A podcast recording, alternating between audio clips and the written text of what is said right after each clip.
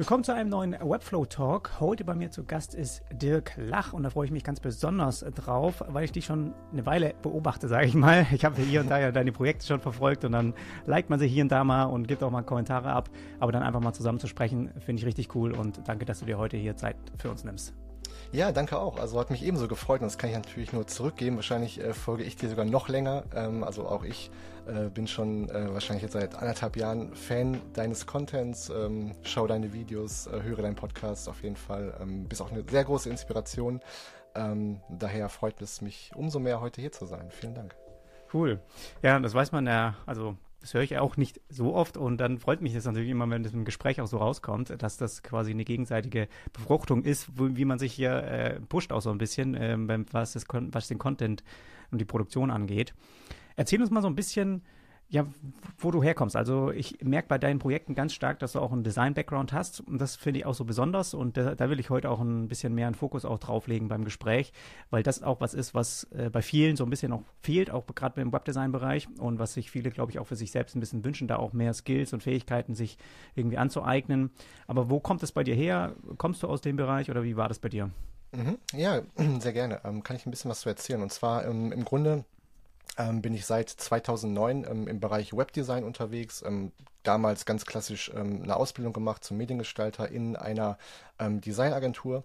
Ähm, dort aber schon direkt von Anfang an mit dem Schwerpunkt Webdesign.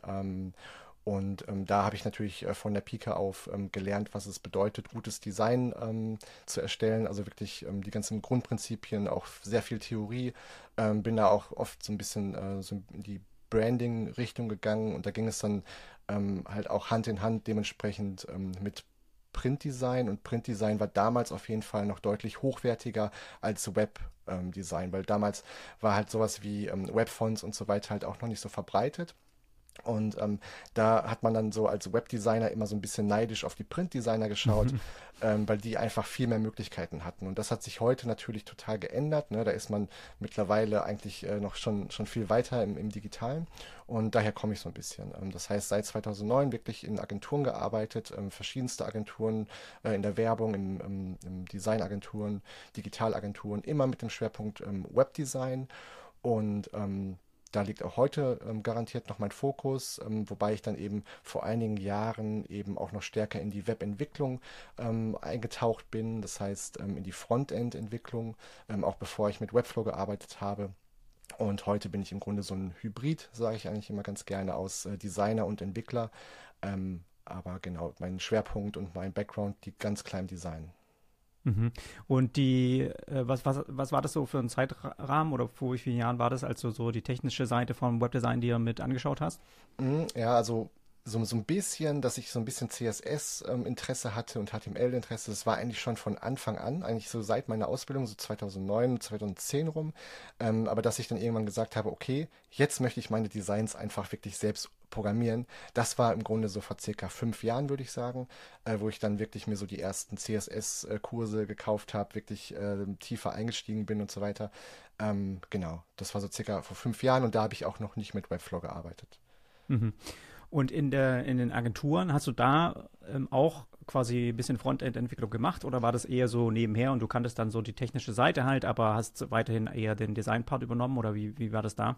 Mm, ja, genau, das hat sich irgendwann so ein bisschen ähm, geändert. Also anfangs natürlich ausschließlich Design, ähm, aber dann habe ich irgendwann festgestellt, okay, in der Zusammenarbeit mit Entwicklern gibt es häufig mal Probleme, so wenn es darum geht, ein Design eins zu eins umzusetzen. Und das, mhm. ähm, da lag immer so mein Fokus. Ich wollte einfach immer, dass etwas genauso auch umgesetzt wird. Und ähm, dann dachte ich irgendwann, okay, dann versuch's doch mal selbst.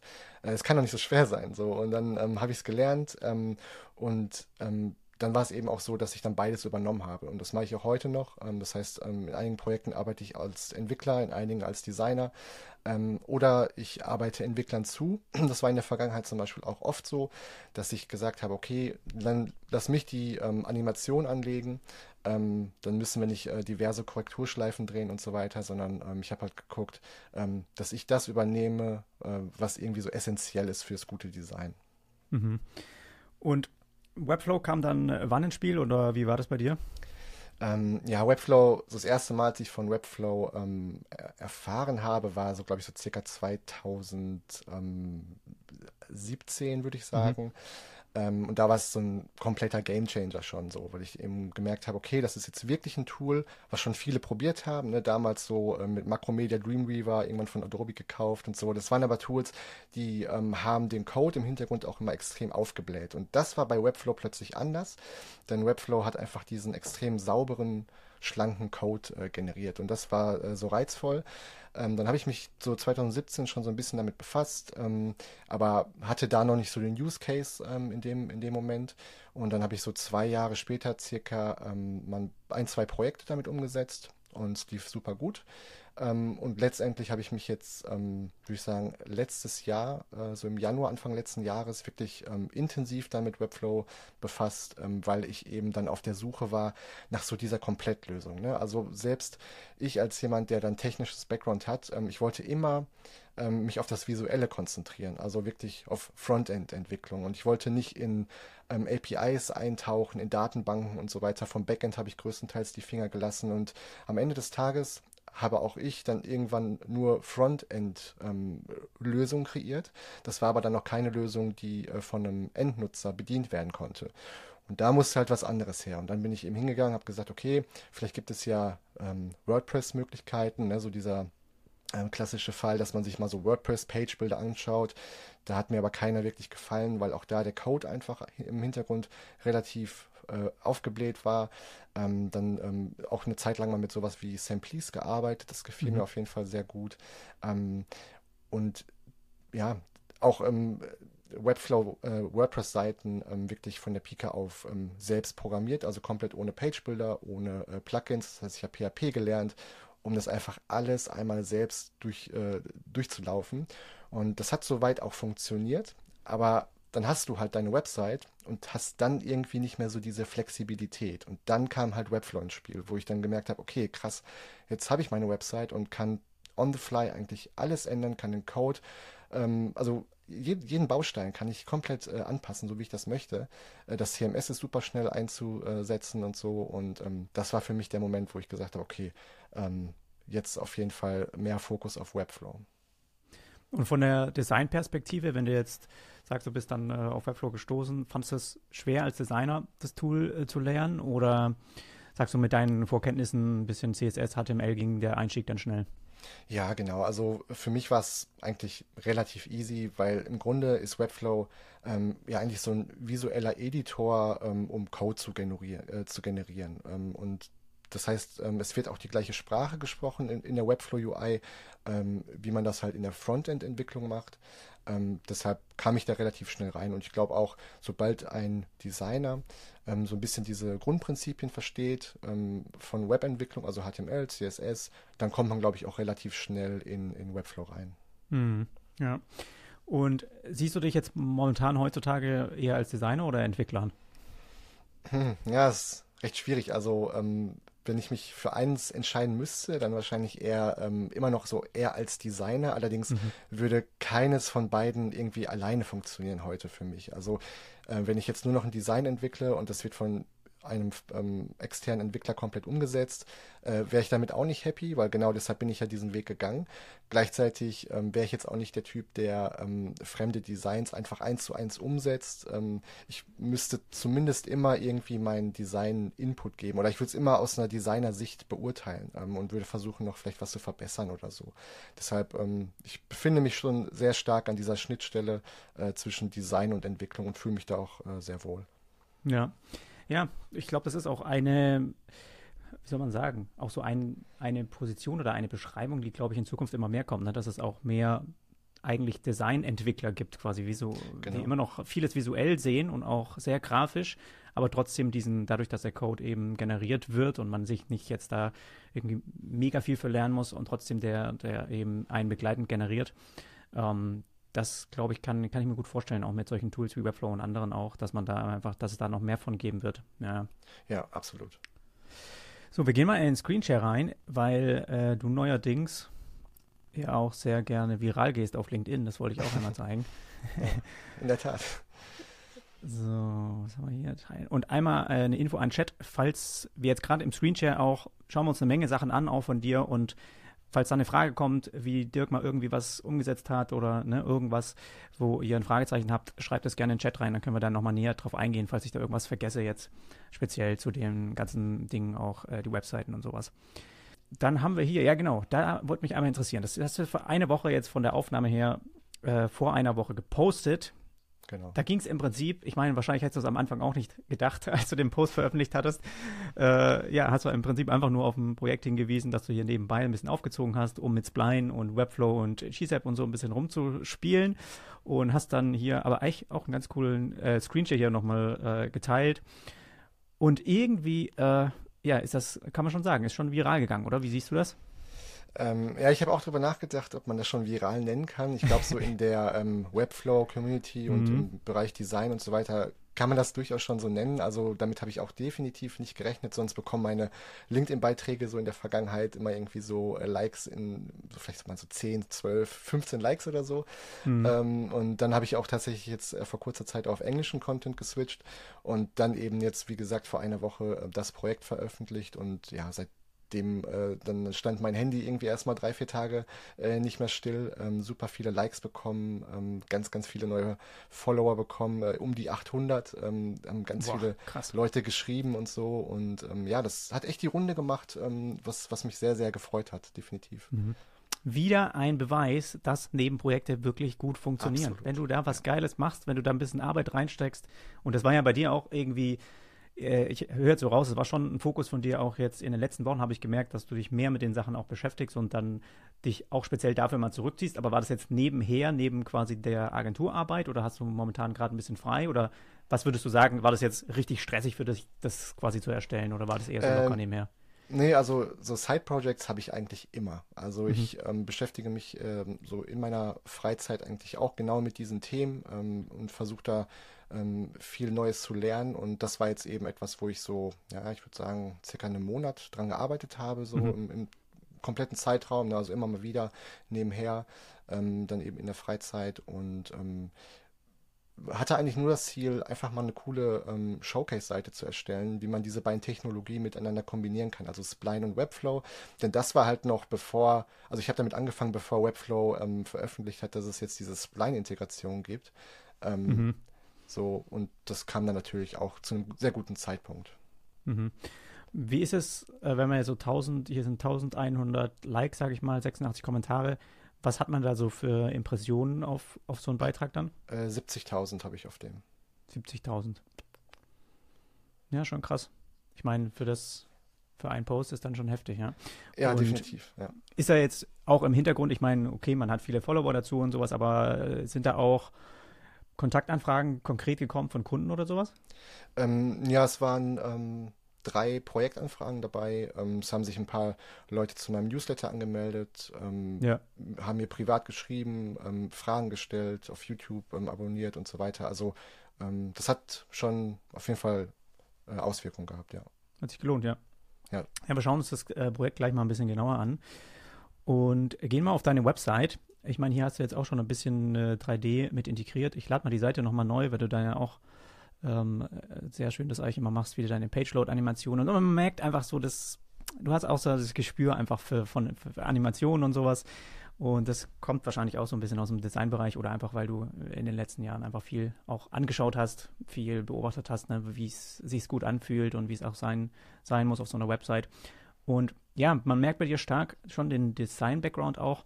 Und ähm, habe jetzt bei der Website leider, ich meine, du bist jetzt gerade so ein bisschen im Wandel. Ich meine, das können wir eigentlich auch ja. gut hier mit reinbringen. Ich habe nämlich, als wir das Gespräch vereinbart haben, da war auch noch ein äh, Blog bei dir auf der Seite online und du hast viel ähm, auch versucht, Inhalte zu schaffen, jetzt einfach deine Journey so ein bisschen zu beschreiben und so weiter. Der ist jetzt gerade hier auf der Seite nicht mehr vorhanden. Wir haben jetzt hier Projects, About und äh, Course.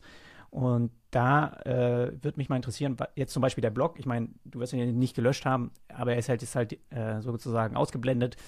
Wie planst du das so oder wie waren da jetzt deine Gedanken einfach auf einmal jetzt quasi, nur weil jetzt auf Englisch quasi deine Inhalte äh, beschreibst und veröffentlichst, warum ist dann sowas wie der Blog zum Beispiel nicht mehr da?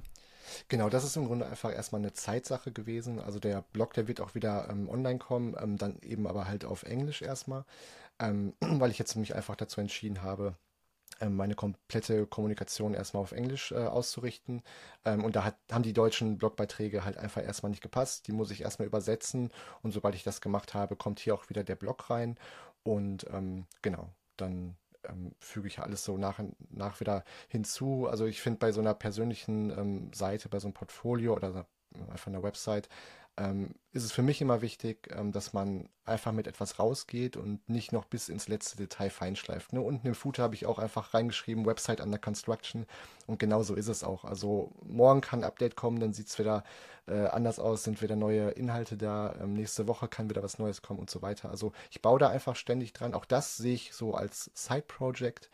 Und ähm, genau, mache einfach gerade das, äh, wo ich natürlich auch die Zeit für habe, neben all den Dingen, die ich sonst so äh, mache. Ähm, genau. Mhm. Ja. Ja, das ist jetzt quasi einfach, um es ein bisschen zu beschreiben, ein, äh, eher ein One-Pager. Und wir haben oben in dem Bereich hast du jetzt auch von deinem Projekt, was ja gerade auf LinkedIn, äh, was wir auch besprochen hatten, quasi da mal ein paar Elemente auch mit in die Bühne gehauen. Und das macht echt schon krass was her. Also ich bin sehr sicher, dass wir nächster, im nächsten Jahr sehr viele mehr Seiten sehen werden, die auch 3D-Objekte mit enthalten. Eine Sache, die ich so ein bisschen, wenn wir jetzt auch uns das Projekt vielleicht mal anschauen, weil du hast hier zwei Sachen angeteasert, einmal das Three Dimensions, das ist ja sozusagen das Side-Project und auch das Nice Type, was ich auch richtig cool finde. Gehen wir aber mal zu dem 3D-Projekt ähm, hin, weil was mich so ein bisschen noch äh, hindert, sage ich mal, da voll, ich habe es auch ein bisschen ausprobiert und auch viele Sachen angeklickt, die, die, schon damit gebaut wurden, ist so ein bisschen die Geschichte äh, Performance und auch Mobile. Was hast du so ein bisschen bei deinen Testings einfach gemacht jetzt, äh, oder was hast du so ein bisschen erlebt? Wie, wie empfindest du das, wenn man jetzt auch auf Mobile gerade sich sowas mal anschaut, was ja dann auch mal schnell passiert, ne? wenn man jetzt irgendwie so ein so eine Seite mal irgendwo auf Social Media gepostet wird und so und dann schaut man sich das an und habe ich schon auch bei anderen gemerkt, so dass es irgendwie bei Spline, also es noch nicht so 100% ist, aber was ist da so ein bisschen dein Eindruck? Ja, absolut. Also ähm, diese Showcase-Seite würde ich jetzt auch gar nicht so als Maßstab nehmen dafür. Hier habe ich wirklich einfach nur ähm, mich auch auf Desktop tatsächlich fokussiert, weil mir war eigentlich klar, ich zeige hier halt auch ähm, bisschen weiter unten gleich, da kommst du bestimmt zu, ja auch ein paar Funktionen, die einfach nur am Desktop-Gerät ähm, ja, möglich sind. So ein paar Interaktionen mit der Maus oder mit der Tastatur. Und deshalb habe ich so auf Mobile gar nicht den Fokus gelegt, habe da sogar den Hinweis gegeben, das ist eine Seite, die ist äh, für Desktop optimiert. Ähm, und ähm, daher lag der Fokus bei mir jetzt gar nicht so da drauf. Allerdings kann man in Spline tatsächlich auch wirklich responsive 3D anlegen. Das heißt, du kannst wirklich, ähm, also ich könnte jetzt diese Elemente, die wir hier sehen, wirklich ähm, auch anders anordnen, sobald der Screen sich verkleinert, zum Beispiel eher übereinander, das alles äh, funktioniert. Und ähm, in Bezug auf die Performance, ähm, da gibt es bei Spline eben auch ein eigenes Performance Panel, wo du äh, wirklich Hinweise bekommst, wie du deine 3D-Objekte ähm, performanter bekommst. Das heißt, dir wird ähm, zum Beispiel der Tipp gegeben, entfernen die und die ähm, Materials von deinen 3D-Objekten, weniger äh, Lichtquellen oder so, weniger Animation und dann ähm, läuft das Ganze auch schneller. Ähm, das heißt, da kann man noch super viel optimieren. Ähm, bei mir persönlich lag jetzt der Fokus bei dieser Showcase-Seite wirklich nicht ähm, darauf, das performant und mobile zu bekommen, weil ich damit einfach wirklich so ja, emotional eher abholen wollte oder auch einfach diese Techniken so einfach präsentieren wollte. Und das geht am besten hier in dem Fall einfach auf Desktop. Ja, nee, das ist auch verständlich, klar.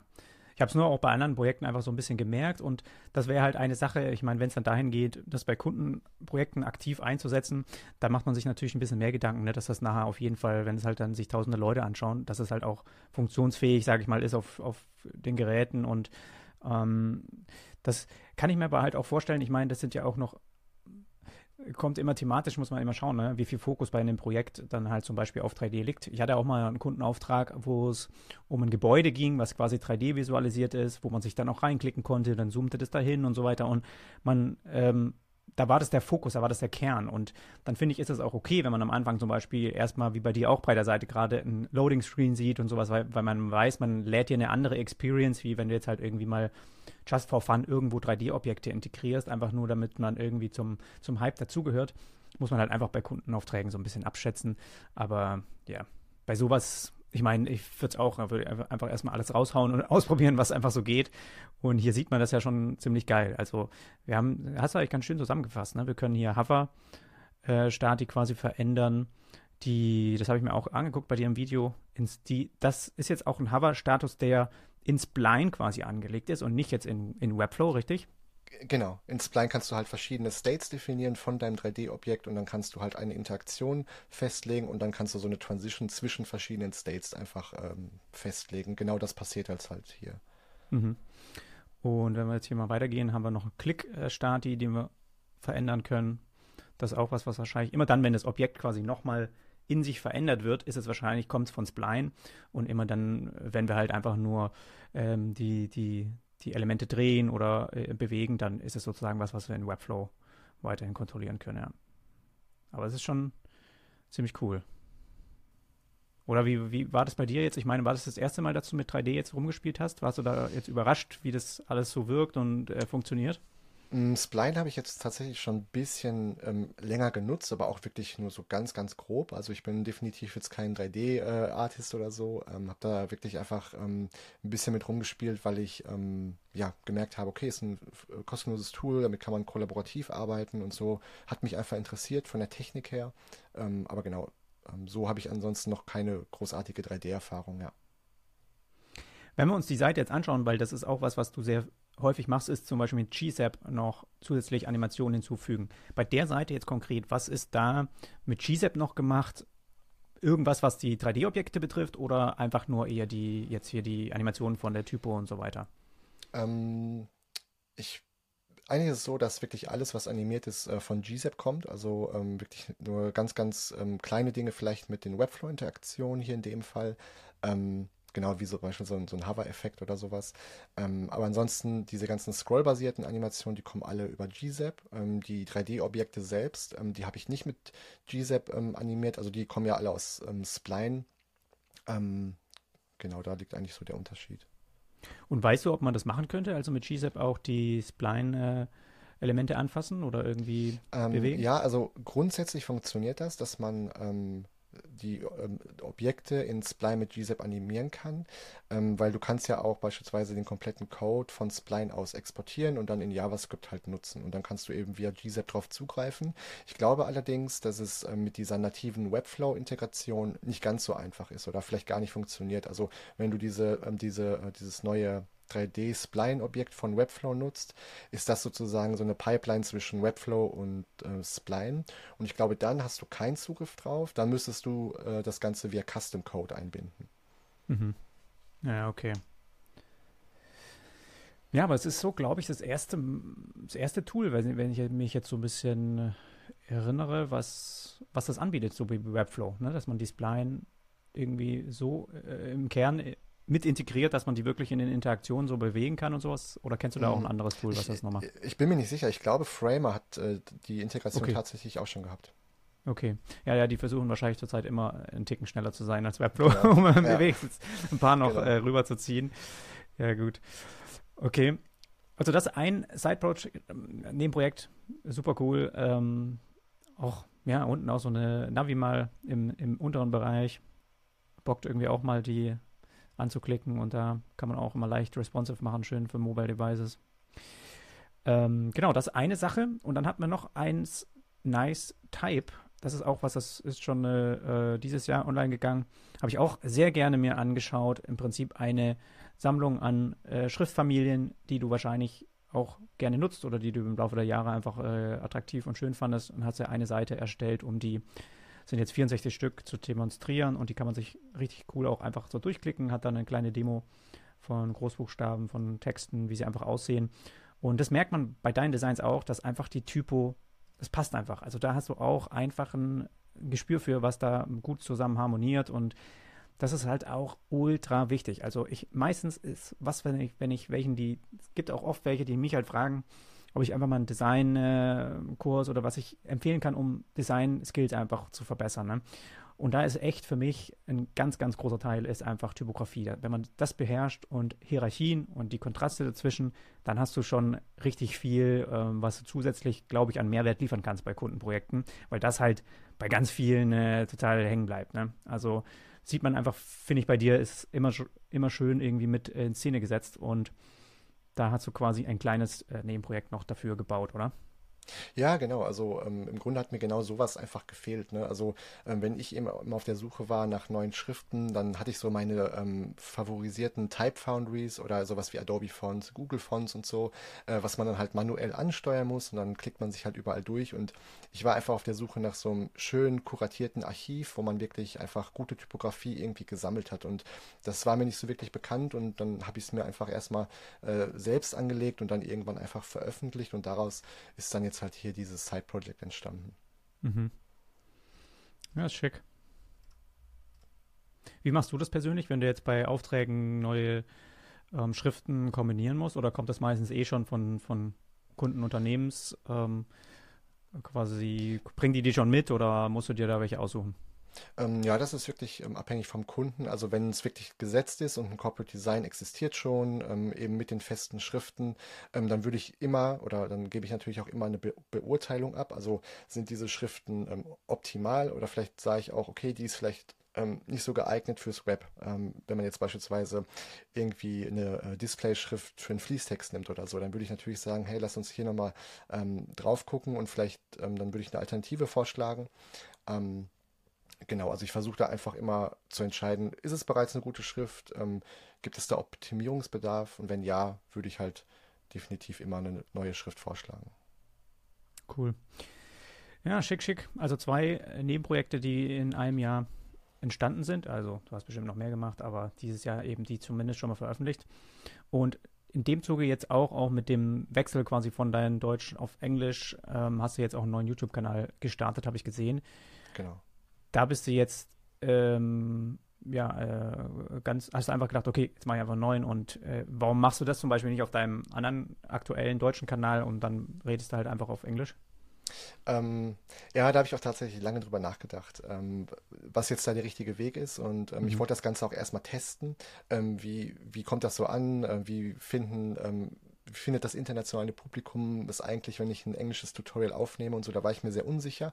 Deshalb habe ich mir gedacht, okay, bevor ich jetzt plötzlich einfach ein englisches Tutorial zwischen meinen äh, Deutschen irgendwie rausbringe und dann da plötzlich mit so einer Durchmischung anfange, mache ich es einfach mal auf einem separaten Kanal, da kann nichts schief gehen. Wenn es läuft, dann baue ich mir da einen Zweitkanal auf, wenn es nicht läuft, äh, dann lasse ich es einfach dabei und gehe wieder zurück ins Deutsche. Ähm, und deshalb eigentlich nur der, äh, der zweite Kanal jetzt hier an der Stelle. Mhm. Ja, aber spannend, oder? Es geht, ich meine, es kam jetzt auch einiges wahrscheinlich von Traffic her von LinkedIn, weil du da dein, dein Link ja dann noch reingemacht hast zu dem Video wahrscheinlich, oder? Ähm, ja, genau, das Video ist eben auch ganz unten auf der Showcase-Seite verlinkt. Ähm, und das ist natürlich eine spannende Entwicklung. Also ich meine, ich befinde mich da natürlich noch äh, bei so extrem kleinen, bei einer extrem kleinen Reichweite. Aber so bei meinem deutschen Kanal habe ich jetzt eben ein halbes Jahr gebraucht, um auf 100 Abonnenten zu kommen.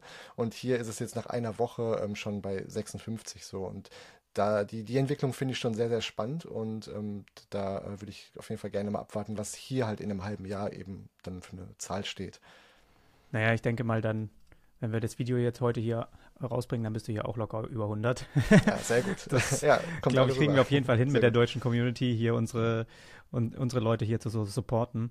Äh, der, der andere Kanal, ich meine, der ist ja gar nicht verlinkt, ne? Ist der auf deinem, nee, auf der Website äh, wahrscheinlich auch nur dein Englisch? Ja, auf der Website gerade auch nicht. Ähm, genau, aber der existiert auch noch. Das ist einfach ähm, dann at, äh, Dirk Lach.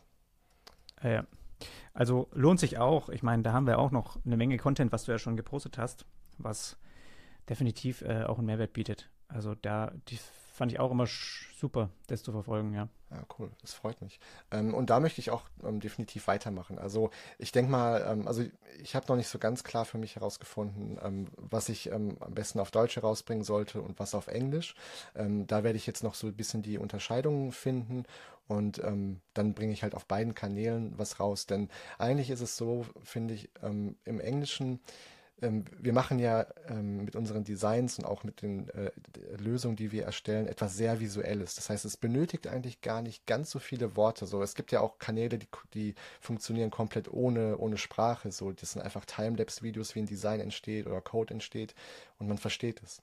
Äh, und ich glaube, wenn es wirklich so was sehr Visuelles ist, funktioniert es auch in Englisch einfach sehr gut. Wenn es mehr so ein Deep Dive ist, wo man wirklich Wissen vermitteln möchte, dann funktioniert das natürlich auf Deutsch gut oder bei sehr ähm, spezifischen Themen, die im deutschsprachigen Raum vielleicht anders sind, ähm, macht es natürlich Sinn, auf Deutsch zu kommunizieren. Mhm. Ja, Ja, ist ja so ein bisschen genau die Hürde, die ich auch noch zu meistern habe. Ich meine, die, ich, ich werde jetzt auch ab Neujahr quasi versuchen, einfach mal ein paar englische Videos rauszubringen. Ich denke, ich mache auch einfach einen neuen Channel dann dafür und werde das halt auch bei bestimmten Tutorials oder weiterhin glaube ich, ich mache es schon so, dass ich halt da wirklich dann nur Webflow-Tutorials teile. Aber dieses Ganze rund um Freelancing und Webdesign und was ich irgendwie nebenher ja bei mir auch äh, noch ganz viel irgendwie teile mit meinem Podcast, dass das weiterhin einfach auf Deutsch bleibt. Genau. Ja, ja das ist das. Ja, macht, glaube ich, total Sinn. Ja. Und einfach auch mal ein bisschen ausprobieren. Ich meine, das ist auch wieder was Neues dazulernen und natürlich sich öffnen für neue Communities. Das ist einfach auch weltweit so groß, Webflow. Und ja, absolut. Das, ich glaube, mittlerweile habe ich so ein bisschen das Gefühl, ich habe schon einige erreicht, die jetzt im deutschsprachigen Raum auch das kennen, ne, dieses Tool und damit arbeiten und dann kommst du ja früher oder später auf solche Videos und so viele gibt es dann eben nicht, die dann auch da einen Channel irgendwie zu haben. Und dann, ja, muss es auch irgendwann mal einen Schritt weitergehen, so. Ja, ja absolut. Und ich finde es auch tatsächlich sehr, sehr ähm, ähm, spannend immer, wenn ich dann, also auch jetzt ähm, natürlich bei, bei dieser Landingpage, ähm, aus was für Teilen der Welt ich plötzlich Nachrichten bekommen habe, dass Leute gesagt haben, ey, das gefällt mir gut, so und das finde ich einfach total schön, dass ich plötzlich irgendwie alle Menschen damit erreichen kann äh, oder sehr, sehr viele Menschen, ähm, ja. Ja, es ist aber im Prinzip das, der Aufbau, wie du es gemacht hast, also das ein äh, ein, ein, Tutorial zu einem Projekt machen und das auch in dem Projekt selber mit unten zu integrieren. Hast du jetzt hier auch gemacht auf der, auf der Seite. Und dann halt einfach das Ganze noch als Clonable veröffentlichen. Es hat mir unheimlich viel Aufmerksamkeit auch bei Webflow-Seite gebracht.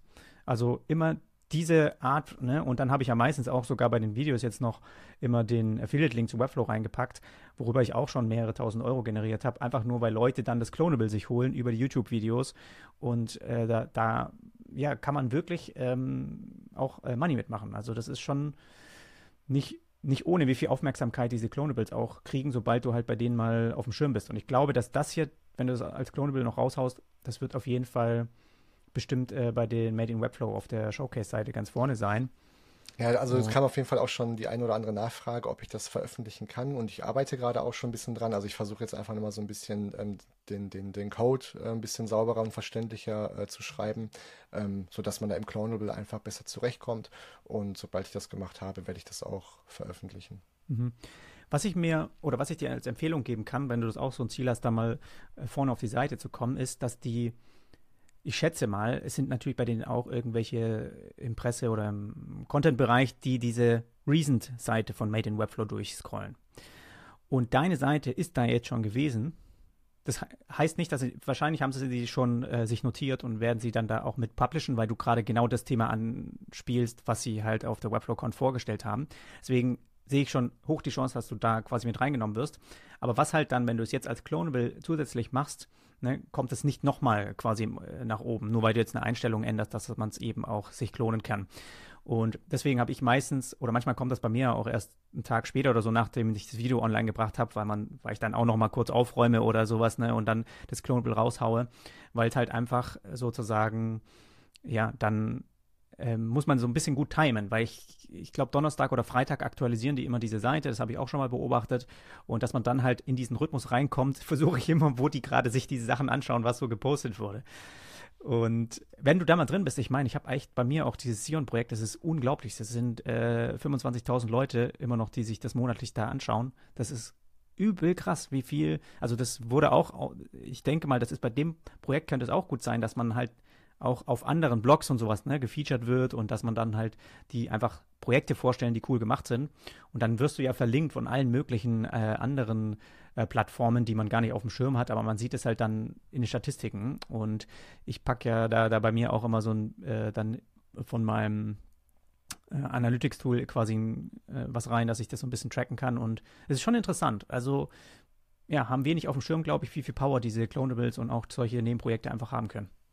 Ja, absolut. Also ich habe jetzt ähm, auch schon so zwei andere Clonables ähm, rausgebracht, wirklich auch ähm, kleinere, ganz einfache Dinge. Äh, zum Beispiel habe ich den, ähm, den neuen Webflow Preloader nachgebaut und auch da sehe ich, ähm, das gucken sich Leute einfach täglich an, ähm, klonen sich das, finden das gut. So und ja, wenn man da der Community irgendwie was geben kann, so warum nicht? Also ich finde es echt, also dieses ganze Ökosystem, was Webflow sich da ja ähm, aufgebaut hat, das ist ja auch super clever einfach, ähm, mhm. muss man ja einfach sagen. Ja. Was ich nur schade finde, und das merke ich immer wieder, dass ich die Clonables, sobald du dich entscheidest, das einmal einzustellen, dann ist es öffentlich, dann kann es jeder sich anschauen. Und du hast keine Möglichkeit, das versteckt zu machen, weil ich natürlich auch oft Fälle habe, wo ich halt einfach mal gern was bauen würde und dann wäre das ja mit einem Klick quasi ein super digitales Produkt, was du raushauen kannst. Ne? Dann kannst du quasi nur denjenigen, die das bezahlen, dieses Clonable schicken zum Beispiel. Ah ja, stimmt. Ja, klar. Und dann hättest du deine eigene, ich meine, das spielt wahrscheinlich ein bisschen, macht denen einen Strich gegen, äh, durch die Rechnung, weil die halt mit ihren Template-Verkäufen und sowas ja selbst äh, genau das fahren. Aber das fände ich halt total cool, weil ich habe das auch oft bei mir, dass man halt dann, ja, wenn man jetzt zu einem Online-Kurs zum Beispiel, willst du ja auch ein Clonable bereitstellen. Und dann ist da im Prinzip das ganze Material drin, was du halt so im Kurs so ein bisschen durchgehst. Und das ist dann auch blöd, wenn das halt irgendwie eigentlich dann irgendwo rumschwirrt und äh, eigentlich gedacht ist, dass man das eher so ein bisschen äh, im Geheimen quasi kriegt. Aber bin gespannt, ob sie da quasi noch was anfassen. Aber ich glaube auch, dieses Clonables-Ökosystem hat echt eine, einen ziemlich coolen Alleinstellungsmerkmal und auch äh, eine gute Macht auf jeden Fall, ja. Ja, denke ich auch. Ähm, was glaubst du, wenn jetzt gerade, ich meine, jetzt haben wir zwei coole Nebenprojekte bei dir angeguckt, was glaubst du, was hindert so ein bisschen die, die viele Webdesigner daran, dass sie einfach sowas nicht, dass man sowas nicht noch mehr sieht? Ich meine, jeder hat irgendwo mal so ein bisschen Zeit und ich verstehe, alle arbeiten irgendwie an Kundenprojekten und das ist oft dann sozusagen die Ausrede. Aber wenn man mal ehrlich ist, man hätte schon Zeit, auch sowas nebenher so ein bisschen zu machen. Aber warum kommt da wenig? Ich hab, vom Gefühl her finde ich, kommt eher wenig. Hm. Ja, stimmt. Also ich glaube tatsächlich, ähm, dass es schon zum einen äh, mit so einer ja, gewissen Disziplin äh, zusammenhängt. Ne? Also man muss sich ja einfach äh, wirklich proaktiv die Zeit einräumen, immer wieder an diesem Side-Project zu arbeiten. Also wirklich ähm, ja, nach seinem ähm, Hauptberuf oder wie auch immer, äh, dass man dann sich noch hin, hinsetzt und an so einem Side-Project arbeitet. Und das halt auch über einen längeren Zeitraum, da muss man dranbleiben. Da hat man natürlich niemanden, äh, der einen daran erinnert, hey, äh, das Projekt muss fertig werden oder wir haben hier eine Deadline einzuhalten, sondern du bist komplett selbst verantwortlich dafür, ähm, dass das äh, einfach fertig wird. Und ähm, ja, das muss man dann einfach irgendwann ernst nehmen. Ich glaube, man muss sich einfach wirklich committen, dass man sagt, okay, ich möchte das jetzt vielleicht sogar noch ähm, im Oktober oder wie auch immer rausbringen äh, und veröffentlichen, äh, vielleicht mit einem festen Datum. Und dann, glaube ich, erhöht das schon mal die Wahrscheinlichkeit. Ähm, denn, also so habe ich es eigentlich jetzt auch immer gemacht, dass ich gesagt habe, okay, ähm, wenn ich mir so ein bisschen überlegt habe, okay, was möchte ich irgendwie vielleicht in der nächsten Zeit äh, an Content posten, ähm, wäre das ganz gut, wenn ich in KWX dann halt irgendwie zum Beispiel Nice-Type veröffentliche. So habe ich es auch gemacht. Und dann bin ich mit einer ganz, ganz rudimentären Version erstmal online gegangen. Das war dann einfach ja eine Unterseite bei mir auf meiner Website. Ähm, und dann war ich damit durch. Und dann habe ich gesagt, okay, ähm, jetzt bekomme ich schon mal ein bisschen Feedback, kann das von hier aus ein bisschen optimieren, erweitern und jetzt ist es halt eine eigene kleine Website. Ähm, so, das hat mir auf jeden Fall geholfen. Also ich glaube so, man muss einfach dranbleiben. Ähm, und gleichzeitig denke ich, ähm, dass viele einfach so ein bisschen unterschätzen, wie wirkungsvoll solche Side-Projects einfach sein können. Ne? Also wir sehen das ja ähm, bei, bei deinen Sachen, wir sehen das bei, äh, oder ich habe es jetzt gemerkt bei Three Dimensions, wie, wie mächtig sowas sein kann. Also ähm, es muss ja gar nicht immer bei jedem Projekt so sein, dass du dann plötzlich so einen Reichweitenboost hast oder damit irgendwie so mehr oder weniger viral gehst oder so. Aber irgendwann kann halt ein Side-Project dabei sein, was irgendetwas Grundlegendes für dich ändert oder irgendeine Tür öffnet. Weil, also das habe ich eigentlich so, sowohl bei Nice Type als auch bei Three Dimensions gehabt. Beispielsweise, ich hatte bei beiden neue Kontaktanfragen, natürlich neue Follower, aber auch sowas wie Jobanfragen, Projektanfragen. Es ist immer der Fall, dass sich Menschen ähm, plötzlich melden und ähm, man generiert einfach Aufmerksamkeit. Ähm, mhm. und das darf man, glaube ich, wirklich nicht unterschätzen. Ja, und irgendwie auch, dass man total cooles Material hat. Ich meine, du könntest allein mit der Free Dimensions Seite jetzt wochenlang deine Socials füllen. Kannst du so viel aufbohren, so viel immer wieder Videos mal von einer Detailsache oder sowas posten. Ne? Das, das Ding könntest du jetzt richtig lang begleiten lassen und es würde immer funktionieren. Also man, man generiert ja auch für sich selber so geilen Stoff eigentlich, den man teilen kann. Ja, absolut. Und ich finde sowas auch fürs Portfolio einfach super wichtig, weil du kannst ja bei so Side-Projects wirklich deine ganz eigenen Regeln schaffen. Also nicht nur Timing, ähm, aber auch die Inhalte, ähm, das Design, technisches Setup und so weiter. Ähm, das kannst du ja alles selbst bestimmen und dann kannst du dir überlegen, okay, wie möchte ich eigentlich, wie, wie soll mein Portfolio eigentlich irgendwann mal aussehen? Was möchte ich in meinem Portfolio drin haben? Und dann generiere doch einfach deine eigenen Projekte. Weil wenn ich beispielsweise auf ein Portfolio gehe von einem Designer oder einer Designerin, dann schaue ich mir die Arbeiten an und ich merke relativ schnell, ähm, kann diese Person was, wie sind die Qualitäten und dabei ist es mir erstmal völlig egal, was da jetzt für ein Kunde hintersteckt, weil Ähm, ob man jetzt mit dem Kunden gut zusammengearbeitet hat, das merkt man in so einem Portfolio ja sowieso nicht. Das sind ganz andere Qualitäten, die man da haben muss. Ne? Und das Ergebnis, das präsentiert man im Portfolio und das kannst du in einem Side-Project komplett selbst bestimmen. Und das war zum Beispiel auch ähm, bei mir jetzt der Moment, wo ich gesagt habe, okay, ich zeige auch keine alten Projekte mehr auf meiner Seite. Ähm, also seit 2009 hat sich da sehr, sehr viel angehäuft. Aber ich habe einfach gesagt, okay, ich gehe jetzt mal diesen Weg und ähm, fange dieses Kapitel an und werde jetzt ab sofort nur noch exakt das veröffentlichen, worauf ich zu 100% Lust habe. Und dementsprechend wird sich in Zukunft garantiert daraus was ähm, Spannendes ergeben. Mhm. Und die Sache ist ja auch, dass wenn, wenn man jetzt eine, irgendwie nicht so richtig weiß, was soll ich denn da machen? Und dann tun sich die Leute schwer, überhaupt irgendwie einen Anfang zu finden. Dann finde ich es halt auch cool, weil du das ja jetzt auch mit NiceType im Prinzip einen Nutzen für dich selber geschaffen hast. Wenn man, und so ist es ja auch oft, dass man irgendwie bei sich selbst in dem Prozess irgendeine Lücke findet. Da habe ich immer Schwierigkeiten, das zu finden oder ne, eine Übersicht. Oder es gibt ja auch ganz viele Inspirationsseiten, wo einfach Leute im Prinzip Screenshots posten ähm, und damit ein Archiv anfangen zu sammeln, äh, wo es einfach tolle Webseiten zur Schau gestellt werden.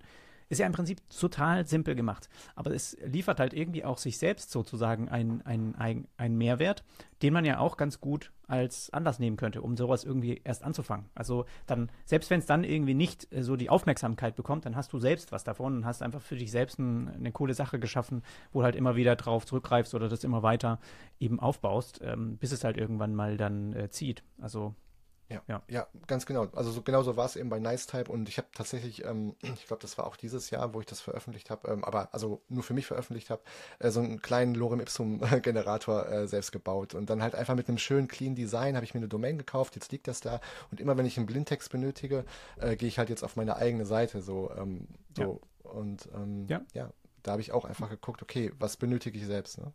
Ja. ja, ja, genau. Dann lass uns noch gerne ein bisschen über GSAP ähm, sprechen, weil das ja schon auch was ist, was deine Projekte so ein bisschen mehr begleitet, als es jetzt bei mir auf jeden Fall der Fall ist. Also ich habe damit noch gar nichts gemacht. Mich würde einfach mal interessieren, wann entscheidest du, ob du jetzt mal was mit GZAP baust oder wann nutzt du Webflow-Interaktion? Ähm, ja, also GZAP nutze ich tatsächlich relativ viel, auch einfach, weil ich eben schon GZAP geschrieben habe, bevor ich mit Webflow gearbeitet habe. Das heißt, ich bin da halt schon mit diesem ganzen Wissen eben dann in Webflow reingegangen. Und ähm, im Grunde habe ich jetzt eigentlich so für mich äh, festgestellt, so in den letzten Projekten, dass ich im Grunde immer, wenn ich wirklich komplexe Timelines habe mit mehreren Animationen aneinander gekettet. Dann nutze ich meistens GZAP, weil ich da einfach so das Gefühl habe, ich habe da ein bisschen mehr Optionen, mehr Kontrolle, kann da im Nachgang auch nochmal schneller Dinge ändern. Dafür nutze ich im Grunde eigentlich GZAP ähm, und die Webflow-Interaktion nutze ich ähm, vor allem bei so Maus-Events. Ähm, also zum Beispiel, ähm, wenn ich einen Hover anlegen möchte oder irgendwie auf einen Mausklick reagieren möchte oder sowas, dann ähm, nutze ich meistens die Webflow-Interaktion. Aber sobald es wirklich darum geht, viele Animationen anzulegen in einer Timeline, zum Beispiel bei dieser Hero-Animation, die wir vorhin einmal kurz gesehen haben, bei mir auf meiner Seite, da nutze ich dann eigentlich immer GZAP, weil da kannst du wirklich auf der Timeline hinterher nochmal sehr viel umbauen, eine Animation vorziehen, ähm, in der Duration ändern, ähm, sowas wie ein Stagger beispielsweise. Ne? Das ist auch super essentiell. Also wenn ich jetzt zum Beispiel, ähm, keine Ahnung, acht Elemente habe, die ich alle gleich animieren möchte nacheinander, muss ich das in Webflow natürlich manuell machen.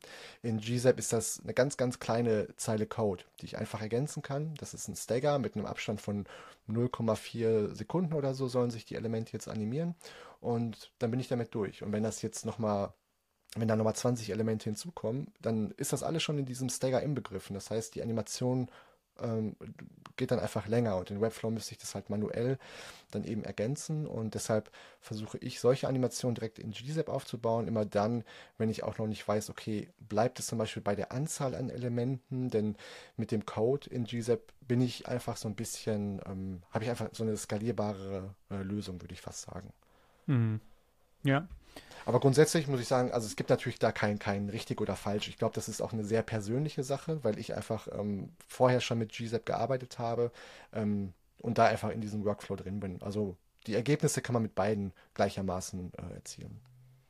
Weißt du technisch gesehen im Hintergrund, was jetzt so die Unterschiede sind von der einen oder anderen Lösung? Also ich meine, GZAP wird ja auch echt von, ich glaube sogar Apple hatte das mal auf der Seite oder so, ne, bei ihren Interaktionen. Also das ist ja auch schon richtig gut. Also damit kannst du echt auch so geile Scroll-Animationen erstellen, die halt einfach schon ruckelfrei quasi funktionieren und so. Das ist schon, schon geil. Aber was ist so der Unterschied, wenn man sich jetzt das vom Code her anschauen würde zu, zu Webflow, wie die die Animationen handhaben? Weißt du das? Ähm, also was, was bei Webflow dahinter liegt, technisch, kann ich gerade gar nicht so wirklich sagen. Ähm, aber ich würde sagen, also, also GZAP ist definitiv so der Standard im Web, ähm, was so Animation angeht. Also es ist die Animationslibrary schlechthin. Ähm, und Webflow hat aber hat es aber auch geschafft, finde ich, ähm, sehr, sehr starken Konkurrenten zu entwickeln. Ähm, ne? Also die Performance bei Webflow-Animationen, die, die, ist ja ausgezeichnet. Also ähm, deshalb denke ich halt, gute Ergebnisse kannst du definitiv mit beidem erzielen, auch performante Ergebnisse. Es ist eigentlich nur der Unterschied in der Art und Weise, wie du die Animation anlegst. Mhm. Ja. Ja, das stimmt. Also da ist es definitiv, wenn man da ein bisschen Know-how hat in der Programmierung, ist das schon cool, dass man da schneller durch ein paar Parameter ganz andere Ergebnisse erzielt, die du halt nur veränderst. Im Webflow musst du immer jedes Element wieder anklicken und dann das Timing nochmal, denn wenn du einmal ein Delay quasi, wenn ich, es kam mir schon so oft vor, ich habe irgendwie da zehn Elemente drin und die immer mit einem 0,1 Sekunden Delay quasi versetzt äh, hochgehen, dann willst du das irgendwie nochmal eine Sekunde erhöhen überall, dann musst das alles nochmal verschieben. Also das ist super, super stressig, aber da habe ich mir auch erhofft, dass ich das mal irgendwie anfassen. Das kann man natürlich nutzerfreundlicher machen, aber wahrscheinlich irgendwie eine, eine Sache für, für die nächste Webflow-Konferenz. Wo hast ja, also auch das GSAP-Ding, ich meine, ich könnte mir vorstellen, dass sie das nicht so mit, mit reinnehmen. Ich habe da nochmal länger drüber nachgedacht. Ich glaube, dass sie da sich doch nicht so abhängig machen wollen von so einem quasi externen Tool, auch gerade weil die bei GSAP, glaube ich, ja auch bezahlte Pläne irgendwie haben oder so. Immer schwer wahrscheinlich da irgendwie dann was, ne, was zu finden, wo sie sich irgendwie einigen. Aber was ich mir gedacht habe, ist, dass die, ähm, dass es vielleicht ganz cool wäre, wenn es mal was gibt, auch jetzt mit den Webflow-Apps, dass man irgendwie was baut, was halt dieses GZAP Development einfacher macht, ne? Dass man halt was Visuelles hat, wie eine App, die sich halt im, im Webflow Designer auch dann drüber legt, wo du halt dann vielleicht vorgefertigte Sachen schon auswählen kannst oder so und dann das sehr einfach auf die Elemente, die du auf dem, im Canvas hast, halt irgendwie drauf ähm, ja, anwenden kannst oder so. Das fände ich eigentlich mal cool, wenn da jemand was baut, dass man das nicht unbedingt, ne, ein bisschen mehr in ein No-Code-Environment quasi reinbringt, dass man es jetzt halt nicht von Hand machen muss. Ja. Ja, absolut. Äh, so ein visueller Editor eigentlich für GZIP. Mhm. Also ja, finde ich auch cool. Ja. Ähm, wo kam das bei dir her, dass du das gelernt hast? Also wie, wie bist du da reingegangen? Ähm, ja, das war halt wirklich vor, vor der Zeit ähm, vor Webflow, ne? also ähm, wo ich wirklich ähm, tiefer in die Frontend-Entwicklung eingestiegen bin. Da wollte ich mich halt wirklich so auf die visuellen Technologien ähm, konzentrieren. Also ich wollte meine Designs einfach umsetzen und Animation war mir schon immer wichtig. Also das heißt, ich habe HTML gelernt, äh, CSS, ein bisschen JavaScript und GZAP ähm, mit einem sehr starken Fokus, weil ich einfach immer fasziniert war von diesen ganzen ähm, Seiten, die so Awards gewinnen halt. Ne? So die, mhm. diese sehr flüssigen Animationen mit den Page Transitions und so weiter. Und genau das wollte ich halt ähm, erreichen und deshalb habe ich mich halt schon sehr früh dann eben darauf fokussiert. Mhm. Und hast du da auch von, von irgendwelchen Webseiten das dann gelernt oder hast du da einfach was nachgebaut von Videos oder wie hast du das gemacht bei GZAP? Ähm, ja, ich hatte bei GZAP auch, habe ich mir mal so zwei Kurse gekauft. Ähm, ansonsten haben die eine sehr gute Dokumentation. Die haben jetzt auch ähm, vor ein, zwei Wochen ihre Seite gelauncht. Das ist sehr cool geworden. Es war ja vorher immer so im Look so von 2010 irgendwie, sehr altbacken und mittlerweile haben die ein komplett neues Corporate Design, ganze Seite überarbeitet. Also sieht jetzt auch richtig schick aus alles. Und ähm, weiterhin sehr gute Docs, also Dokumentation, ähm, wo man sehr, sehr viel mitnehmen kann. Mhm. Ja, stimmt. Die Seite äh, habe ich auch gesehen, wollte ich mir aber nochmal anschauen. Das ist schon, da sieht man im Prinzip einmal alles, alles genau. äh, rausgehauen, was irgendwie, was irgendwie damit geht. Ja. Aber total anderer, anderer Schnack, so wie man es hier in Hamburg sagt. Also ja, absolut. Davor, davor war das echt mal eine Seite, da bist du raufgegangen und dachte, hä, das kann doch nicht ernsthaft ein Tool sein, was genau. irgendwie was irgendwie Apple in die Seite mit integriert oder irgendeine Library, aber jetzt ja. hat sie halt einfach so ein bisschen mehr den Charakter, was es irgendwie auch wirklich macht, nämlich Animationen, ja. Ja, total beeindruckend. Also echt äh, sehr cool geworden. Ja, ja geil. Ja, gerade bei so langen Sachen, ah, das ist schon irgendwann echt, ich weiß nicht, vielleicht ist es im Code auch schwierig. Das, äh, natürlich ist es auch irgendwie kompliziert, das alles zu machen, aber es ist auch schwierig, in Webflow so eine lange Interaktion dann wirklich umzusetzen. Also da tut man sich immer leichter, das so ein bisschen aufzustückeln. Äh, hier ist es jetzt wieder einfacher. Ja. Ja, witzig. Und äh, kannst du da was sagen zu dem Bezahl, also hast du jemals diesen bezahlten Plan, das Pricing irgendwie gebraucht oder wie funktioniert das? Ich habe da noch nie ähm, reingeschaut. Ja, also ich, ähm, ich habe da diese Club Greensock-Mitgliedschaft, ähm, das ist aber im Grunde gar nicht notwendig. Also das sind einfach nur so extra Plugins und die brauchst du in den seltensten Fällen. Ähm, also du kannst halt mit GZAP komplett kostenlos starten, hast dann auch schon ein paar Free-Plugins, ähm, womit du dann nochmal etwas aufwendigere Dinge machen kannst. Und wenn du dann irgendwie sehr spezielle Anforderungen hast, ähm, dann kannst du halt ähm, dieses Pricing ähm, abschließen oder dieses, äh, diese Club-Mitgliedschaft. Und dann hast du einfach nochmal Zugriff auf, ich glaube, auch weitere ähm, Resources, aber eben auch auf Plugins. Aber man mhm. benötigt es definitiv nicht. Was hältst du so von der neuen Webflow UI? Das würde mich mal interessieren. Habe ich mit noch keinem drüber gesprochen. ja, also ähm, ich finde auch, dass es äh, auf jeden Fall ähm, äh, war auf jeden Fall fällig. Ähm, also sehr cool, dass sie es dass jetzt gemacht haben. Ähm, das Endergebnis, ja, ich weiß nicht. Also ich finde es besser als vorher, definitiv. Ähm, aber ich glaube, da wäre noch ein bisschen mehr gegangen. Also ich finde es halt teilweise sehr, sehr kleinteilig alles ähm, und irgendwie fehlen mir auch an gewissen Dingen. Also für, für einen Nutzer, der wirklich neu in dieses Tool kommt, ist die Experience, glaube ich, nicht immer sehr, nicht optimal. Also ich glaube, da hätte man einfach noch ein bisschen äh, nutzerfreundlicher äh, gestalten können. Ähm, auch was die Icons zum Beispiel angeht und so. Ich finde, das ist nicht alles selbsterklärend. Ähm, und die Schrift ist, glaube ich, auch relativ klein, äh, wenn man das auch mal mit so ähm, Accessibility-Standards vergleicht.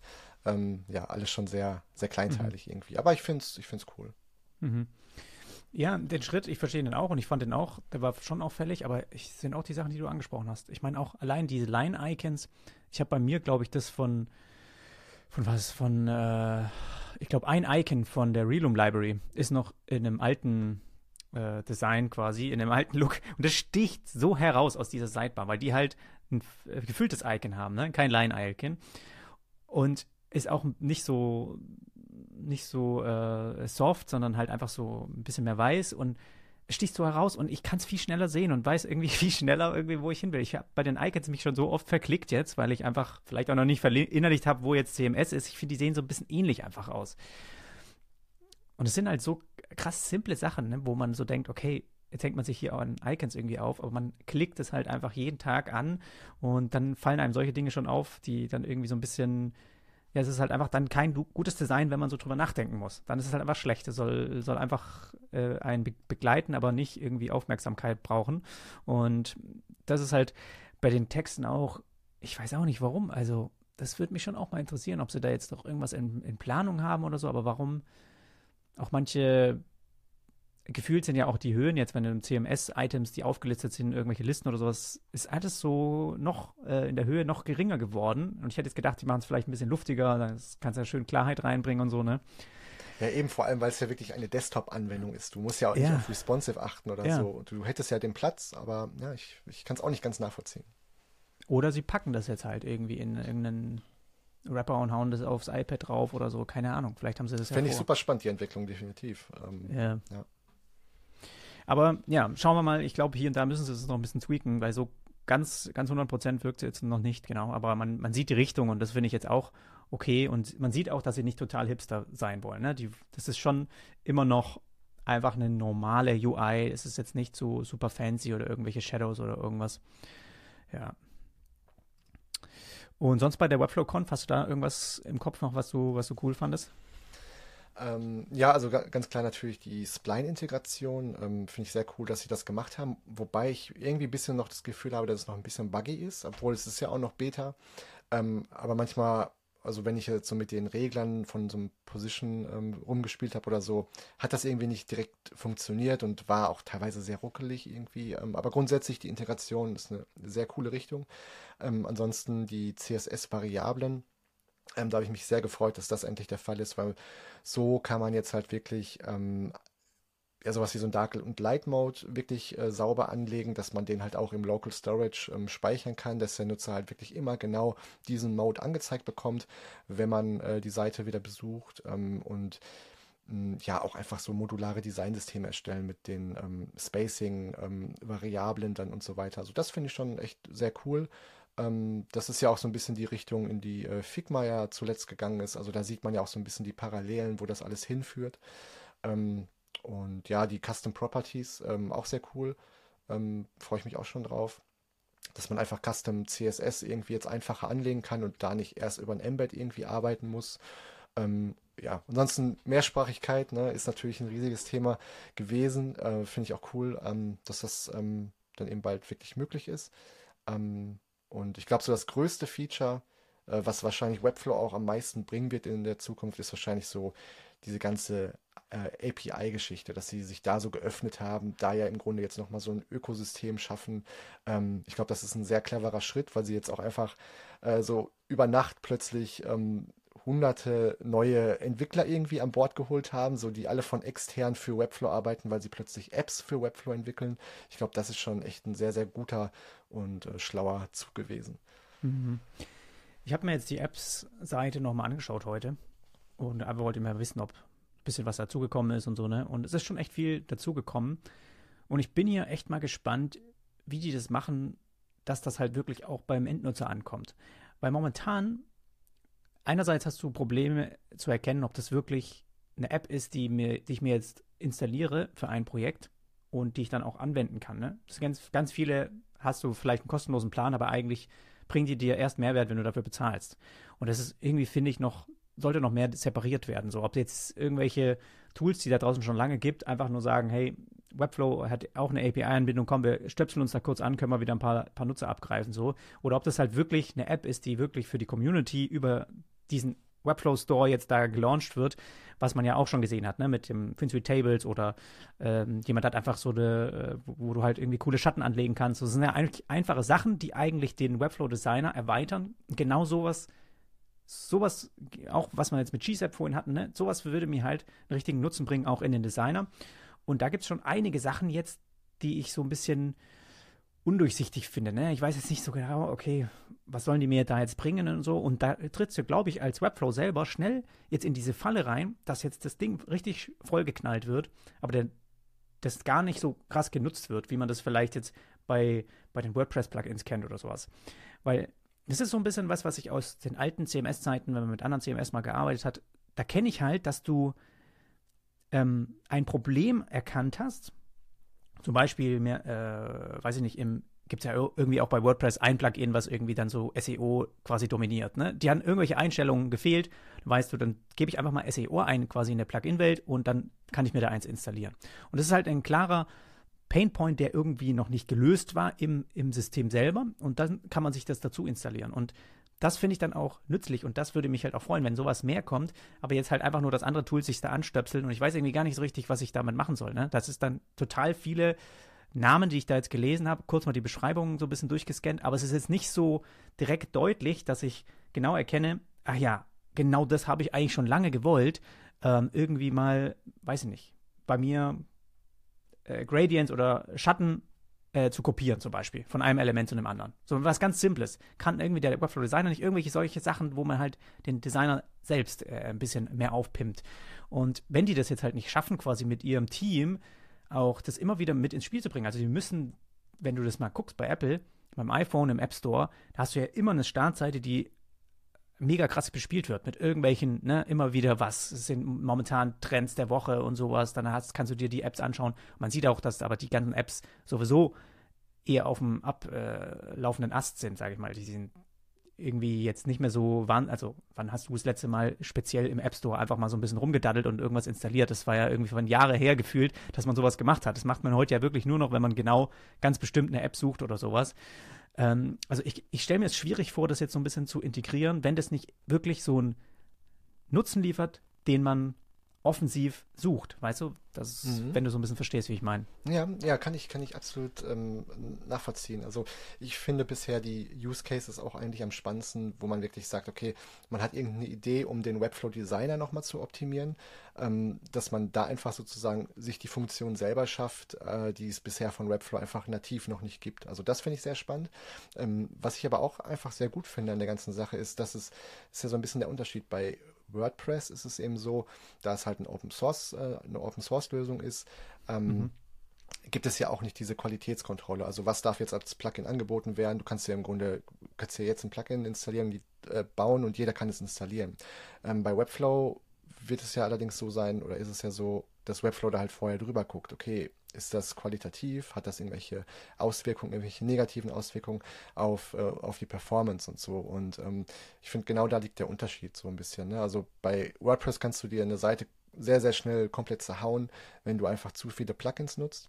Ähm, und ich hoffe einfach, dass das bei Webflow einfach nicht der Fall sein wird. Ich denke mal, da wird auch deren Fokus drauf liegen, dass die Experience insgesamt einfach nicht verschlechtert wird durch fremde Plugins oder Apps. Ja, ich glaube, da, da, achten sie auch extrem drauf, weil wenn das passiert, wenn du das gleiche dir jetzt reinholst wie bei WordPress, dann ist, dann ist auch, da wird, das ist ja einfach diese äh, negativ behaftete Sache bei, bei WordPress, was halt viele jetzt immer als Argument nehmen. Und wenn das nicht da wäre, ne, dann äh, hättest du gar nicht so viel äh, Meckereien. Das ist interessant, ja. Ich glaube, das versuchen sie echt ähm, zu verhindern. Aber das ist halt auch wieder so eine Sache, die geht nur mit, mit Manpower. Und das verstehen auch viele Leute nicht, wenn man jetzt auch wieder Mehrsprachigkeit, warum kostet das wieder was? Und die könnten es ja auch zur Hälfte anbieten, dann verdienen sie doch trotzdem noch was dran. Du hast wahnsinnig viele andere Bereiche, wo Webflow jetzt echt nachliefern muss. Diese ganzen Apps zu kontrollieren und zu checken, wer, äh, haben sie mal was geupdatet, ne? ist der Code immer noch kompatibel mit dem Designer und sowas. Das sind alles, klar sind, haben sie sich Systeme auch gebaut und der wird auch was automatisch funktionieren. Aber am Ende ist es ein Mensch, der quasi sagt, okay, du darfst in den App Store oder nicht. Und da hast du auch bei Apple mega Teams dahinter, die das halt alles machen, weil du da, tausende Apps irgendwann rumliegen hast. Und du musst das halt nicht nur bestimmte Bereiche bauen und dann haust du die raus und dann äh, funktionieren die von selber. Ich glaube, man unterschätzt es manchmal bei so einem SAS-Unternehmen, wie viel da sich jetzt auftut, auch mit Support und alles Mögliche. Ne? Das ist, das kostet einfach die auch alles äh, Geld in Form halt dann von, von Manpower sozusagen. Ja, absolut. Also ich denke mal, sie gehen ja auch ein gewisses Risiko mit solchen Apps ein. Ne? Also sie holen plötzlich irgendwie fremden Code ähm, bei sich rein. Das kann dann von anderen Nutzern verwendet werden. Da müssen sie auch irgendwie Garantie äh, leisten, dass das halt nichts kaputt macht, wenn ich mir jetzt eine App installiere, ne? die halt von einem fremden Entwickler halt programmiert wurde und nicht von Webflow selbst. Ähm, also ich denke auch, da haben sie schon sehr viel Verantwortung. Ja. Mhm. Jetzt ist das Thema AI nicht so angespielt worden bei der Konferenz. Ich kann nur schätzen, dass sie irgendwie gemerkt haben, der Hype ist gar nicht mehr so da. Also lass uns lieber einfach die Mehrsprachigkeit, Localization da in den Vordergrund packen und äh, Spline und so weiter. Hat mich so ein bisschen gewundert, dass sie da gar nichts davon gezeigt haben. Ähm, aber vielleicht kommt es jetzt einfach so als Überraschungseffekt nochmal, um, um Webflow allgemein wieder ein bisschen so äh, in die Presse zu bringen, vielleicht im Neujahr oder so. Wie, wie siehst du allgemein dieses AI-Thema gerade im Bereich äh, Webdesign? Weil ich meine, du und ich, wir haben jetzt beide so einen Design-Background, der stärker ist, würde ich mal sagen, jetzt als der technische, den wir jetzt uns immer weiter antrainieren. Bei dir wird es ja auch immer mehr technisch äh, im Prinzip sein, aber es geht uns nicht verloren, diese Design-Perspektive auch zu haben und das mit reinzubringen in die Projekte. Und es ist immer noch, sage ich mal, momentan sehe ich gegenüber von AI, sage ich mal, das Kreative, dieses Gestalterische noch mehr als Vorteil. Also ich hätte eher Angst, wäre ich jetzt nur ein Techie und würde nur programmieren, hätte ich eher Angst, dass äh, irgendwie AI das schnell was übernimmt, wie wenn ich jetzt einfach ein Designer bin. So. Und wie siehst du das einfach in den nächsten Jahren? Also äh, lohnt es sich einfach wirklich, diese Designfähigkeiten vielleicht ein bisschen mehr auszubauen, sich da mehr zu differenzieren? Oder sagst du, ja, dass einfach diese AI-Welle vielleicht im Webdesign doch gar nicht so, ähm, gar nicht so ja, reinkommt? Wie, wie siehst du das ganze Thema? Ja, also ich glaube, ähm, dass sich so eine Design-Expertise immer auszahlt, also auch ähm, in Zukunft. Ähm, ich glaube, was AI oder wo ich jetzt zum Beispiel AI auch gerne für nutze, ist, um ja so Ideen zu explorieren ne? oder ähm, irgendwie vielleicht fehlendes Wissen hier und da mal ein bisschen auszugleichen. Aber ähm, gerade im Design glaube ich, dass AI sicherlich in der Lage sein wird, generische Lösungen zu entwickeln, sehr schnell und schneller als ein Mensch. Aber wenn es wirklich darum geht, individuelle Lösungen zu schaffen, die wirklich maßgeschneidert sind, äh, maßgeschneidert auf die Anforderungen und Ziele von Unternehmen, von Kunden. Äh, ich glaube, dass das, ja, weiß ich nicht, noch ein sehr langer Weg ist, äh, ähm, äh, dass das eine AI wirklich machen kann. Und ich glaube, da werden sich die Ergebnisse dann auch einfach unterscheiden. Ich kann mir gut, durchaus vorstellen, dass eine AI eine Website einfach baut, die sieht aber dann halt auch so aus wie von einer AI gebaut. Also klar, kannst du dann das als Basis nehmen und selbst noch individualisieren. Aber ähm, am Ende brauchst du immer ähm, auch dieses Wissen ähm, dahinter. Also zum einen beim Design, aber auch in der Entwicklung. Also wenn du dir jetzt selber JavaScript-Code generieren lässt beispielsweise, das mache ich auch häufig, dann musst du trotzdem noch beurteilen können, ob das jetzt guter Code ist, der performant ist? Macht es Sinn, den zu nutzen? Macht es Sinn, den umzubauen? Ähm, hat das irgendwelche Auswirkungen auf anderen Code? Also wenn du wirklich äh, größere Projekte hast, dann stößt AI auch schnell an seine Grenzen, glaube ich. Zumindest bisher. Hm. Ja. Ja. Alexander schreibt noch im Chat, dass bei WordPress werden selbstverständlich Plugins geprüft. Geprü äh, da gibt es ein spezielles Team dafür. Einfach so irgendwas in den WordPress Store reinhauen geht nicht. Okay, ich habe da mal, ich habe noch mal ein bisschen recherchiert und habe da nicht viel Infos dazu gefunden. Also bei Webflow steht es direkt, was die dann auch prüfen und worauf sich das bezieht. Ähm, was allerdings halt natürlich für WordPress ja geht, ist, du kannst im Prinzip heute einfach ein Plugin dafür schreiben und jeder kann sich das installieren, auch wenn das nicht in dem offiziellen Store ist. Und das geht bei, bei Webflow eben nicht. Ne? Du kannst, weil auf die API vom Webflow Designer zuzugreifen, kann jemand nicht, der nicht durch diesen Prozess durchgegangen ist. Und das kannst du ja bei WordPress schon, da kannst du im Prinzip die, die ganze Seite aufbohren einfach nur mit einem Plugin, was man sich halt manuell einfach äh, installiert, genau. ohne den Store. Ja. Ganz klar. Also es ist ja auch so, dass man beispielsweise explizit für Kunden ähm, eigene WordPress-Plugins ähm, baut. So, die sind wirklich maßgeschneidert auf die Anforderungen vom Kunden und das ist dann deren Plugin. Das kommt natürlich nicht in den WordPress Store. Das könnte ich jetzt aber genauso gut bei einem anderen Kunden einsetzen. Ähm, und genauso kann ich jetzt ein WordPress-Plugin äh, programmieren, dir schicken, du installierst das in WordPress. Das geht natürlich sofort, ja, genau. Ja, Genau, so, dann haben wir noch ein Thema. Ich teile nochmal meinen Screen. Das haben wir nämlich vorhin, habe ich das gar nicht gemacht. Die Webflow Journey. Kannst du gerne mal ein bisschen was zu erzählen? Ähm, ich habe mich natürlich gefreut, dass mal ein bisschen äh, Konkurrenz hier in den Markt kommt. ja, ähm, ja, genau, sehr gerne. Also ähm, im Grunde möchte ich mit ähm, diesem Kurs einfach mein Wissen, also in, in, den Bereichen Design, Entwicklung und Webflow einfach kombiniert ähm, vermitteln. Also wirklich auch so ein Deep Dive geben, ähm, anders als jetzt bei Tutorials das natürlich ähm, möglich ist immer, aber der Fokus von diesem Kurs soll schon relativ stark eben auch auf ähm, Custom Code liegen, auch auf GZAP, ähm, weil ich in den Bereichen ja einfach auch, glaube ich, so ein bisschen den Unterschied sehe zu, zu anderen Webflow-Entwicklern. Also ich möchte einfach meine komplette ähm, Arbeitsweise, wie ich mit Webflow arbeite, eben auch mit viel Code und GZAP dann halt ähm, in diesem Co Kurs packen und ähm, an möglichst viele Menschen weitergeben. Ja. Ja, macht Sinn. Ich meine, auch das Ganze ähm, einfach auch mal auszuprobieren. Ich meine, warum soll das nicht? Ich glaube, das funktioniert bei jedem. Das ist halt jeder seine Art und Weise, wie, was ihn ausmacht. Und bei dir sehe ich auch diesen, ist auch was, was ich empfehlen würde, dass du ein bisschen mehr Fokus auch auf diese Sachen legst. Weil genau das halt am Ende zum Beispiel so einen Unterschied macht, ne? Wenn du, wenn, wenn man dann überlegt, okay, ja, will man sich jetzt irgendwie noch einen Kurs kaufen, der halt im Prinzip diese, äh, dir nochmal zeigt, wie man CMS bedient oder sowas. Genau. Da gibt es halt einfach schon viel, aber ich glaube, das gerade, wo man halt einfach das mehr reinkriegt mit den Animationen oder da halt auch mal ein bisschen mehr fortgeschrittene Sachen und das mit dem Design auch mit reinbringt, können ich mir richtig gut vorstellen.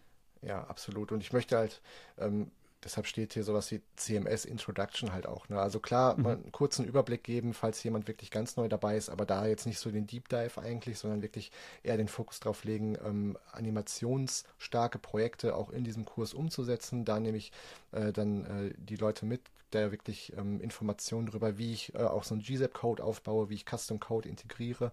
Ähm, das finde ich ganz spannend. Ähm, hier kommt gerade noch die Frage auch von Alex. Den Kurs gibt es nur auf Englisch, oder? Oder machst du den auf Deutsch? Ähm, ja, so ganz sicher bin ich mir da noch nicht. Also auf Englisch wird er garantiert ähm, rauskommen. Allerdings ist es so, dass ich die Inhalte gerade halt äh, schreibe ähm, und das mache ich eben erstmal auf Deutsch. Danach übersetze ich sie halt ins Englische und ähm, es liegt halt nahe, dass ich dann sage, okay, jetzt habe ich die Inhalte schon auf Deutsch geschrieben, jetzt kann ich halt auch noch deutsche Videos aufnehmen. Also es kann sein, dass der Kurs äh, tatsächlich zweisprachig rauskommt. Wow, da nimmst du dir aber einiges vor. Ja. ich muss ja auch zweisprachig äh, Support halten. Tatsächlich kam bei mir ja schon auch Anfragen rein, ob ich den Kurs nicht auch verkaufen kann, ähm, nur mit Subtitles. Also da sind Leute bereit, wirklich den Kurs durchzuarbeiten, nur mit, äh, ja, mit äh, Subtitles. Aber das ist auch, allein das überall hinzuzufügen, war mir auch schon zu viel, obwohl es jetzt auch mit äh, AI nochmal ein bisschen besser gehen würde. Aber ja, ja, kannst du mal, kannst du mal schauen. Oder was hast du so für einen Plan vom, vom, Umfang her? Wie viel? Ich meine, jetzt haben wir hier eher so Kapitel, sind ja, oder sind das nachher diese acht? Ähm, sind das nachher nee, acht ist, Videos? Nee, eher äh, so nee, die Kapitel wahrscheinlich. Genau, es sind wirklich Kapitel, also das ist mhm. wirklich ähm, ein ähm, Kapitel gibt, wo ich wirklich so ein bisschen grundsätzlich so Webflow Basics ähm, äh, vermitteln möchte. Also wirklich ähm, Tipps, wie ich mit Webflow arbeite, also auch nochmal so Shortcuts, ein paar Kniffe, wie ich meinen Workflow in Webflow optimiert habe. Dann wirklich auch nochmal ein Kapitel CSS, Kapitel JavaScript, Kapitel Animationen, Grundprinzipien und dann wirklich auch nochmal dann halt den Deep Dive, ein separates Kapitel nur für GZAP. Ähm, und da möchte ich mir die Zeit einfach nehmen und da liegt eigentlich auch jetzt erstmal so der Fokus. Ähm, ich kann mir vorstellen, dass ich so aufbaue, dass ich dann nachträglich auch noch ein paar Kapitel dann ergänze. Ähm, aber ganz klar der Fokus halt im Bereich Animation, GZAP, Custom Code. Mhm. Das können wir ja schon ein bisschen Druck machen, damit da auch was kommt. Wann, wann, was hast du denn vor? Wann, wann soll der launchen? Ähm, ich möchte die erste Version auf jeden Fall ähm, dieses Jahr noch veröffentlichen, also plan jetzt zu Ende des Jahres damit rauszugehen. Super. Und hast du schon angefangen?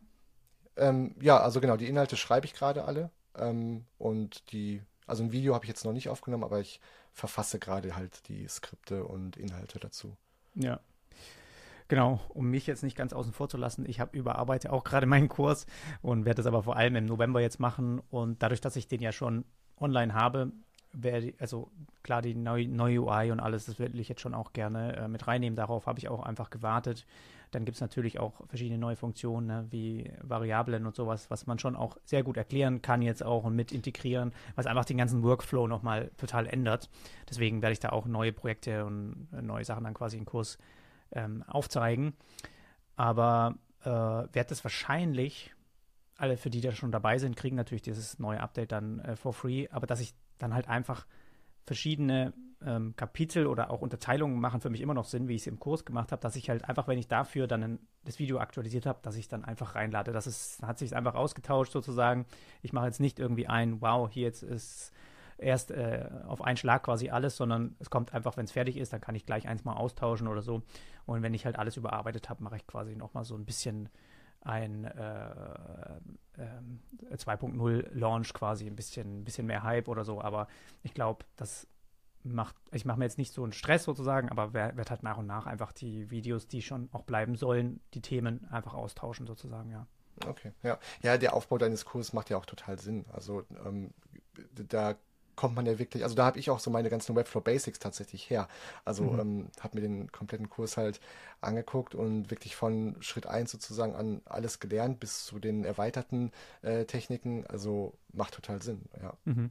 Ich fände es, also gerade wenn du da auch schon äh, reingeschaut hast, ich meine, dann weiß ja eh, dass man schon es gibt echt viele Bereiche, die man noch viel mehr aufbauen kann. Und da finde ich, passt das richtig gut, dass du halt auch sagst, diese äh, GZEP-Sache zum Beispiel, ne, als auch, ich habe mir auch mal überlegt, allein, man könnte sogar schon einen eigenen Kurs doch mal machen, um einfach nur äh, externe Tools, die in Zusammenhang mit Webflow zu automatisieren oder so, ne? Einfach mal so ein Make ja. mit reinzumachen. Da kannst du allein schon darüber einen Kurs machen, wie das äh, funktioniert oder einfach nur einen E-Commerce-Store mit Webflow aufzubauen. Das wäre auch schon ein ganzer Kurs ähm, ja, das ist, da gibt es echt eine Menge, was man noch, was man noch machen kann.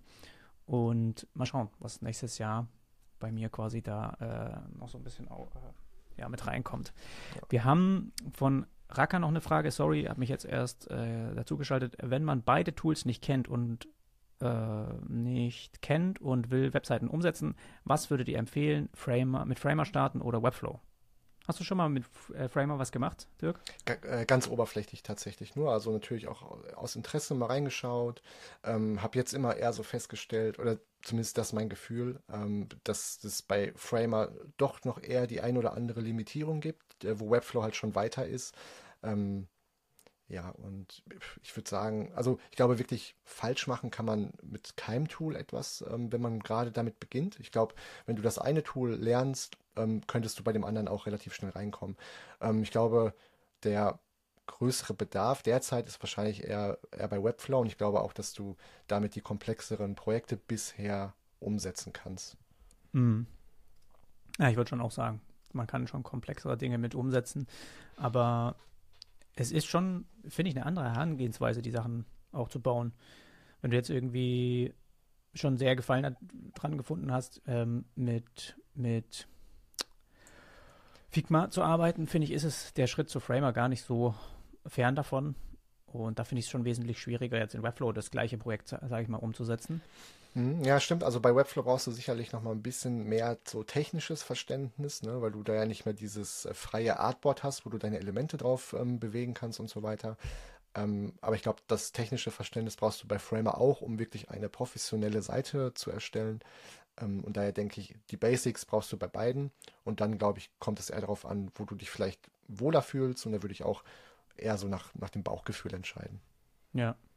Und auch äh, beides einfach mal ausprobieren. Ich meine, Raka, ich weiß jetzt nicht genau, ja jetzt in der Patreon-Community, da weiß ja auch, dass mein Thema ist natürlich Webflow. Ich habe ja jetzt noch nichts mit Framer irgendwie vorgestellt, habe mir das halt auch schon angeschaut und ich sehe auch, wenn man so einen Ticken mehr Einsatz gibt, um einfach halt das wirklich auch zu lernen, wie es in Webflow funktioniert, kannst du halt auch sicher gehen, dass im Hintergrund das einfach wirklich sauber für, wie eine Website aufgebaut werden soll, auch gebaut ist. Das ist halt, fand ich bei Webflow halt schon immer cool. Dass da jetzt kein zusätzlicher äh, Bockmist im Code irgendwie drin ist, den man nicht selbst auch da rein haben will. Ne? Das ist halt einfach das, was du da reinbaust, wird sozusagen halt auch dann übersetzt und äh, in den Code. Ja. Fand ich richtig cool, dass du dir da heute Zeit genommen hast. Und wenn da keine, sind eigentlich keine Fragen mehr im Chat. Und dass wir ja, das gerne mal wiederholen, wenn, wenn du vielleicht mal wieder ein Side-Project hast, was du vorstellen willst, was wir uns zusammen anschauen. Das finde ich cool. Ja, sehr gerne. Und ansonsten, ja, danke ich dir für deine Zeit und verlinke alles zu dir nochmal in der Videobeschreibung. Und dann würde ich sagen, bis zum nächsten Mal. Alles klar. Vielen Dank und bis zum nächsten Mal. Mach's gut. Ciao. Ciao.